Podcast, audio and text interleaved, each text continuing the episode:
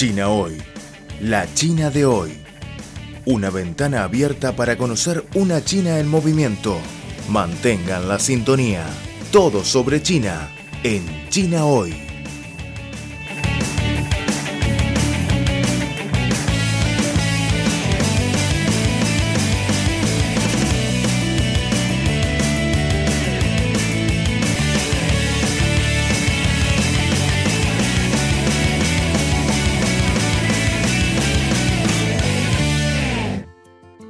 Hola queridos amigos, bienvenidos de nuevo a nuestro programa de China Hoy. Soy Amanda. Hola amigos, soy Cristina.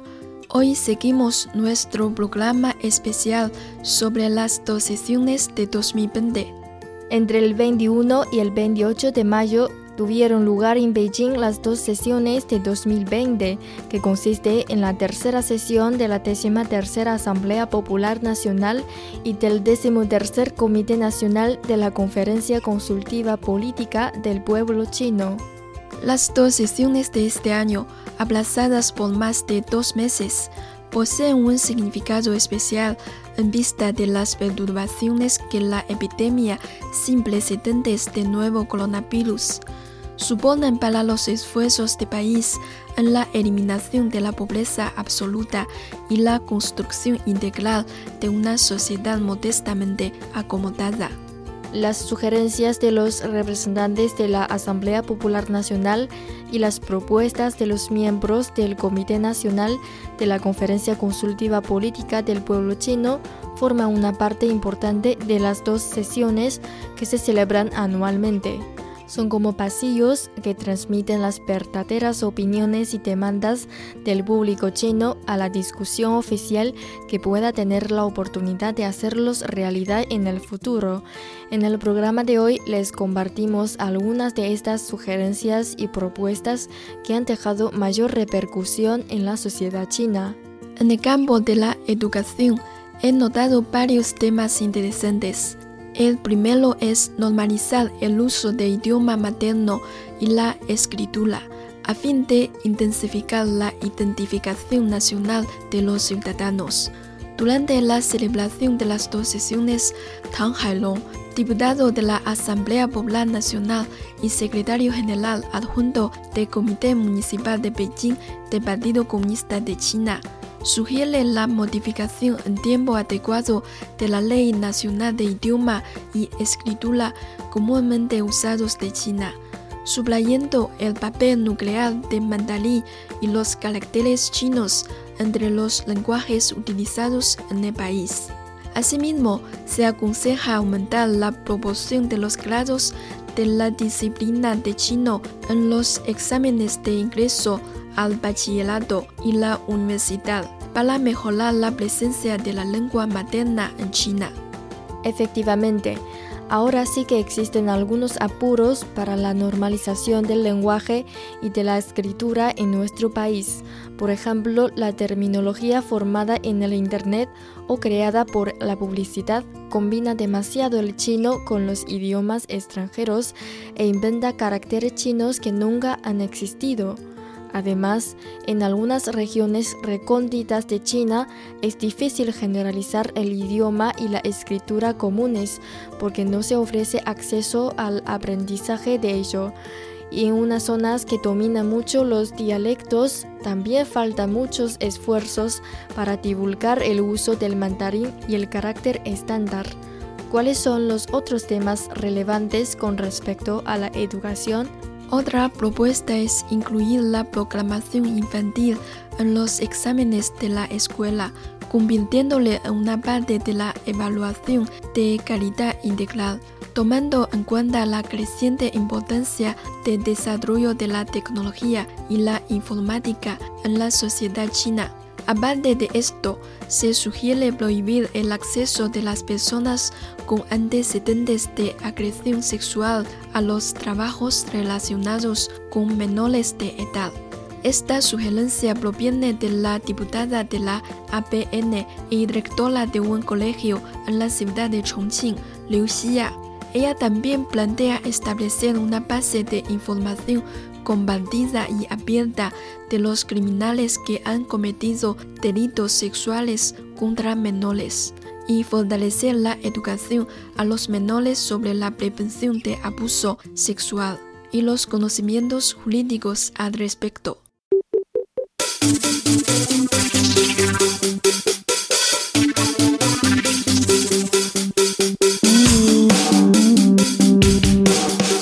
Economía, sociedad, deporte, gastronomía y turismo. Todo cabe en nuestra cita. China hoy. Repasamos contigo las novedades del gigante asiático. Creemos que las noticias de hoy serán la historia del mañana. Y lo más importante es la actualidad. Disfruten de China hoy. Mantengan la sintonía.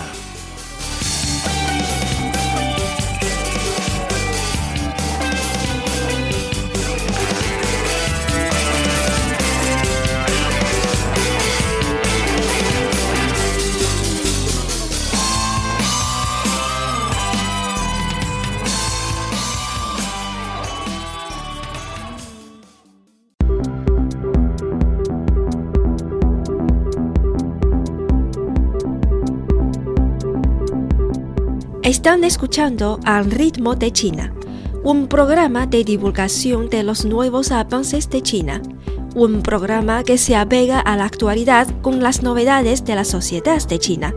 También es un tiempo de radio dedicado a los análisis de las noticias, toda la actualidad bajo la óptica china.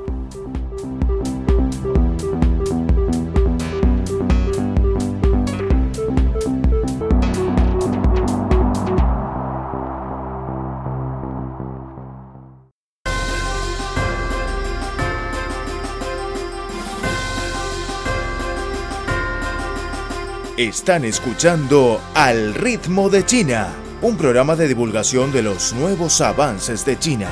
Un programa que se apega a la actualidad con las novedades de la sociedad de China. También es un tiempo de radio dedicado a los análisis de las noticias.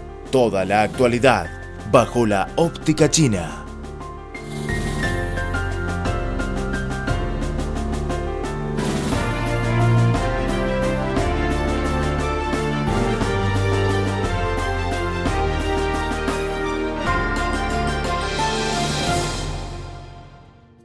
Son sugerencias y propuestas muy pragmáticas que demuestran la preocupación de los representantes y miembros sobre el desarrollo saludable de la formación en el país. Por mi parte, me han llamado la atención dos temas específicos en el campo de la familia. Uno de ellos es proteger los derechos reproductivos equitativos de las mujeres, asegurando que las mujeres solteras tengan el derecho de implementar la tecnología de reproducción asistida. Según Hong Jing, miembro del Comité Nacional de la Conferencia Consultiva Política del Pueblo Chino y socia fundadora del bufete de abogado Sheng de Chongqing, de acuerdo con las especificaciones de tecnología de reproducción asistida de humanos revisadas en 2003.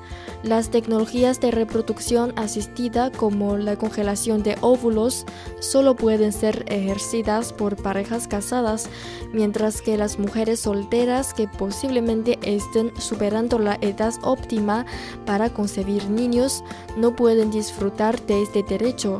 Sin embargo, también hay voces opuestas que sostienen que la tecnología de congelación de huevos requiere la toma o inyección de hormonas para estimular el cuerpo de las mujeres que genere más óvulos que lo natural y este hecho puede causar unos síndromes negativos y reacciones adversas, haciendo daño a la salud de ellas. De hecho, se trata de un tema poémico. Por un lado, esta nueva tecnología alivia en un sentido la presión de las mujeres solteras de casarse y tener hijos a cierta edad determinada y por otro pueden existir unos problemas en términos de la ética y moral, tomando en cuenta la protección de los derechos reproductivos de las mujeres y los cambios en la situación reproductiva de la sociedad esta cuestión ya no puede evitarse. Creo que es necesario hacer una discusión profunda sobre el grado de la atribución de leyes y reglamentos que se modificarían para que las mujeres solteras dispongan del derecho de utilizar la tecnología de reproducción asistida. Amanda, ¿y el otro tema que quieres mencionar? Pues el otro sería la propuesta de que los padres tengan que tomar asignaturas de educación familiar para poder sacar el certificado antes de ser padres competentes han planteado medidas de establecer aulas para los padres y estudios de guía para la educación de los mismos en todas las comunidades. Y los padres con hijos que están ingresando a la primaria tienen que recibir cursos relacionados con la educación y sacar un certificado que sería agregado al archivo de ingreso a la escuela de sus hijos. A veces descuidamos lo importante que es la enseñanza familiar. En este ámbito, también haría falta una inversión financiera y la promoción de concepto para garantizar la orientación de educación familiar con fondos específicos incluidos en el presupuesto financiero del país. En efecto, me di cuenta de que también se han propuesto sugerencias y propuestas relacionadas con los impactos que han dejado la epidemia. Sí, aunque la situación de la epidemia en nuestro país está relativamente bajo control, todavía no debemos aflojar los esfuerzos en la lucha contra la misma. Desde el brote de la epidemia COVID-19, muchos lugares abocan por comer de forma civilizada, pero el efecto todavía queda mucho por mejorar, limitado por el concepto tradicional y una falta de diversidad en la publicidad.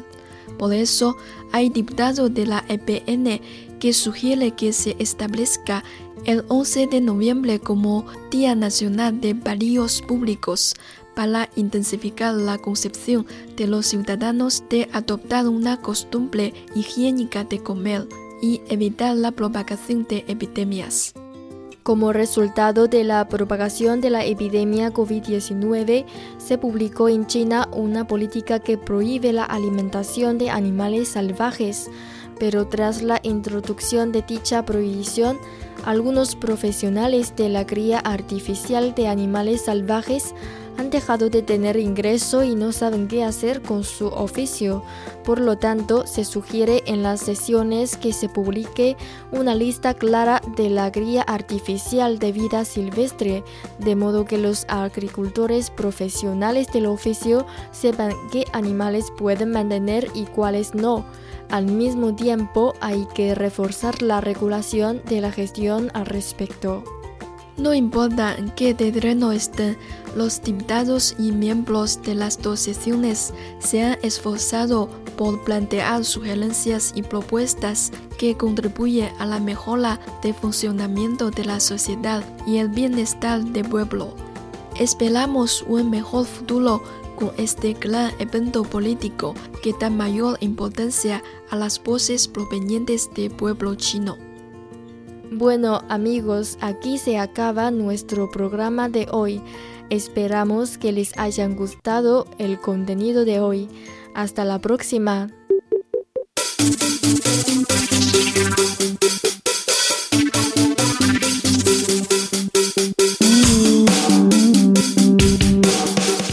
Economía, sociedad, deporte, gastronomía y turismo. Todo cabe en nuestra cita. China hoy. Repasamos contigo las novedades del gigante asiático. Creemos que las noticias de hoy serán la historia del mañana. Y lo más importante es la actualidad. Disfruten de China hoy. Mantengan la sintonía.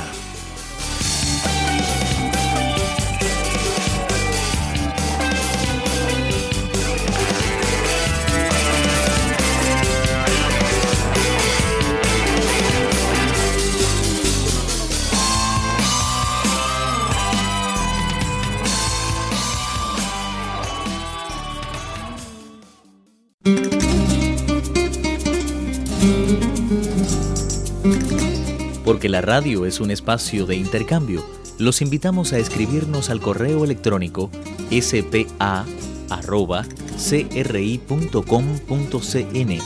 También pueden dejarnos sus comentarios en la página web espanol.cri.cn